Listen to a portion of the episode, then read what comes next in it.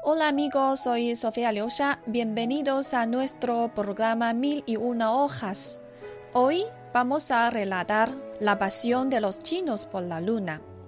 Como sabemos, la cápsula de retorno de la sonda espacial Chang'e 5 de China volvió a la Tierra en las primeras olas el 17 de diciembre y trajo consigo las primeras muestras del país recolectadas en la Luna, así como las muestras lunares más recientes del mundo en los últimos 40 años.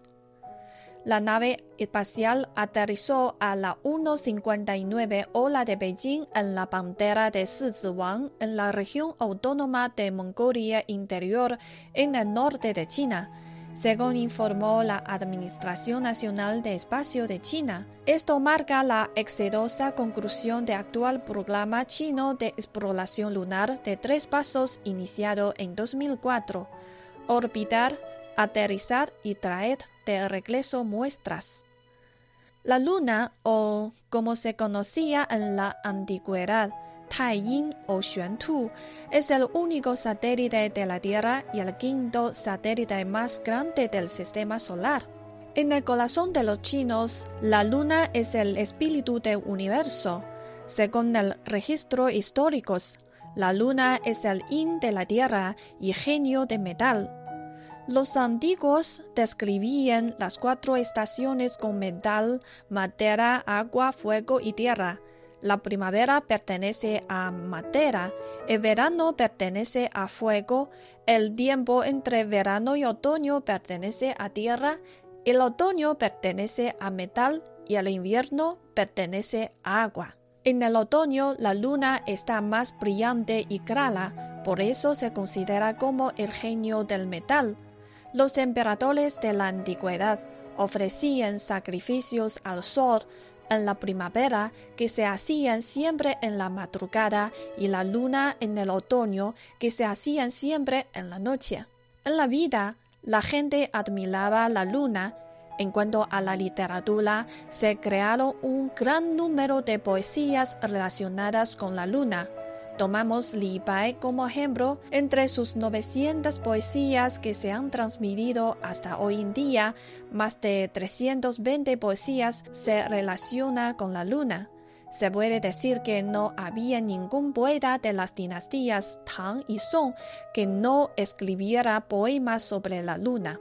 ¿Por qué los antiguos chinos tenían tanta afición a la luna? Creemos que las razones son las siguientes. La primera razón consiste en que la luna es el cuervo celeste más cercano a la humanidad y la gente presta más atención a ella.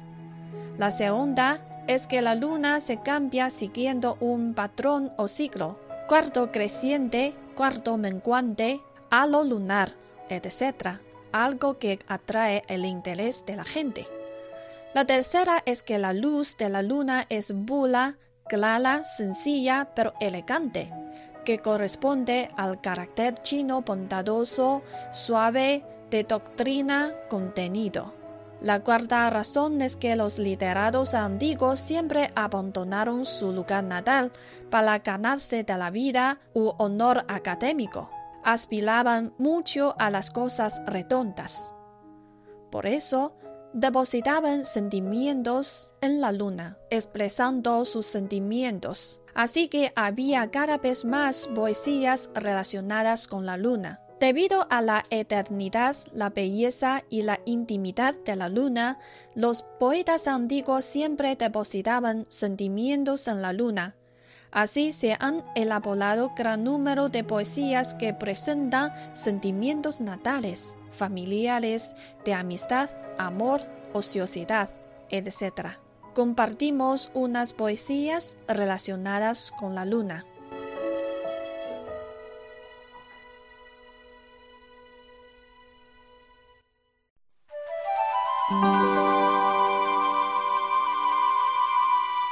Delante de la cama la luna brilla. Encima de la escarcha está la duda. Miro arriba y hay luna llena. Miro abajo y añoro mi tierra. Entre los poetas clásicos chinos, Li Bai es el más conocido en el mundo. Li Bai escribió más de 900 poemas caracterizados por una diversidad de temas, una extraordinaria fantasía, una ejemplar concesión de lengua y una originalidad inigualable.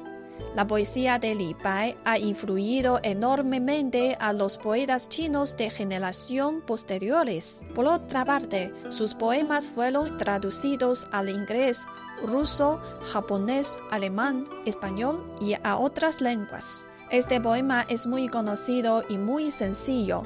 Sin embargo, el amor en el viaje que expresa en el poema parece ser incontable. Por lo tanto, para entender realmente este poema hay que conocer la personalidad de Li Bai. Li Bai creció con una personalidad romántico y amorosa, como si fuera un verdadero vagabundo de la tierra y el mundo entero. Y desde los 15 años de edad practicaba esgrima saliendo de su pueblo natal llevando espadas.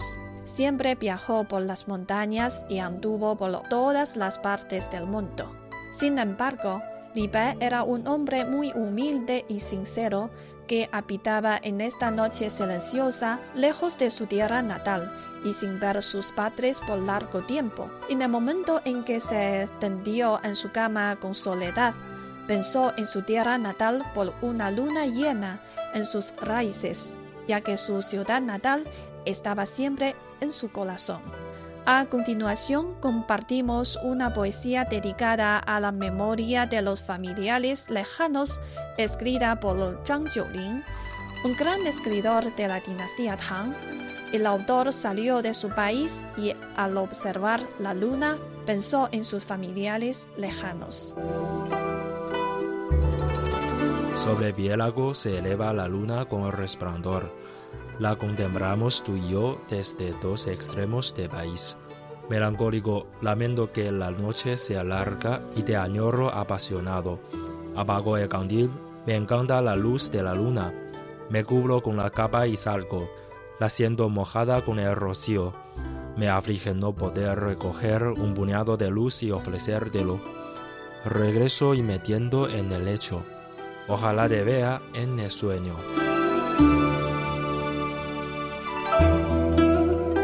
Poema comienza con una visión peculiar de la luna en el mar. Desde que la luna sube de mar, hay amantes que compartirían este hermoso momento. La palabra expresa el amor que comparten los amantes. El autor, con sentimientos profundos, se queja de que la noche es larga y dura, que no duerme, que son torturados por el amor, que solo pueden levantarse y vestirse. La noche es más oscura, la luna está más brillante, el rocío es tan frío que mojó el vestido. El autor dice con cariño, me gustaría relacar a mi amor una luz de luna, pero la luna no puede llenarse con las manos, solo vuelve a la casa y duerme. Tal vez te pueda ver en su sueño. Entre todas las poesías que mencionan la luna, destacan las que residen el medio otoño. Debido a que el día de medio otoño coincide con el otoño, el clima es más seco y el cielo siempre parece espeso y visible. Además, desde el punto de vista científico, ese día la luna está más cerca de la Tierra, por eso la luna es más perfecta y brillante. La celebración de medio otoño corresponde a la búsqueda de la reunificación de los chinos, que se compitió en la fiesta de reunión. De ahí se crearon un gran número de poesías de la fiesta en medio otoño. Entre las poesías que describen la luna de la fiesta de medio otoño, la más conocida es la Melodía de Agua de Su Shi, de la dinastía Song. Cuando empezó la luna plateada, le propuse matrimonio a cielo azul. Hoy es el día de este año, en el palacio celestial. Quiero volver a las alas de viento, pero me temo que no soporto el frío de palacio. Me levanté y bailé con mi sombra. ¿Será como en el cielo? La luna rodeaba la casa, giraba por la ventana de carpintero y miró una vez más para no dormir. No tiene sentido quejarse de un hombre, porque siempre es redonda cuando se separan. Nos unimos en la alegría, nos separamos en el dolor, y crecemos y decaemos, nos cegamos o nos llenamos de ellos. La perfección no es el mundo. Espero que podamos vivir más, aunque estemos a miles de kilómetros de distancia, y apreciar su belleza. La luna es la imagen central de la palabra. En la oscuridad de la luna, impregnada de una profunda filosofía. Esta palabra es falsa.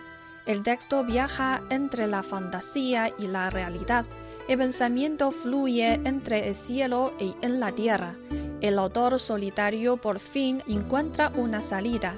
El amor triste de la separación, el dolor de la política, solo puede aliviarse con la autocomplacencia, solo puede pasar por una sonrisa perdida.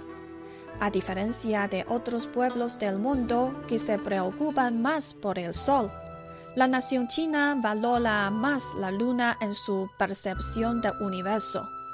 Nuestros antepasados exploraron la relación entre el hombre y el universo a través de la observación de la luna. El gran literato chino Du Xun dijo una vez que los chinos tienden a perseguir una cultura de círculo con la ilusión de que la vida es perfecta. De hecho, porque la vida es redonda, pueden producirse desastres naturales o provocados por el hombre, fallos en la carrera, conflictos familiares, mala salud, amor y odio y separaciones. La vida es un camino que debe enfrentarse. Todo es posible en el mundo. Por lo tanto, la tristeza, la ausencia de luz deben seguir un curso natural. Una nube de humo vive para siempre es la actitud preferida. Amigos, en nuestro programa de hoy pasamos un tiempo por los bellos versos de las poesías de la luna. Deseamos que hayan tenido un viaje muy especial y agradable para el espíritu. Ponemos punto final con una canción titulada Melodía de agua, una adaptación de la poesía de Su Shi. Hasta la próxima.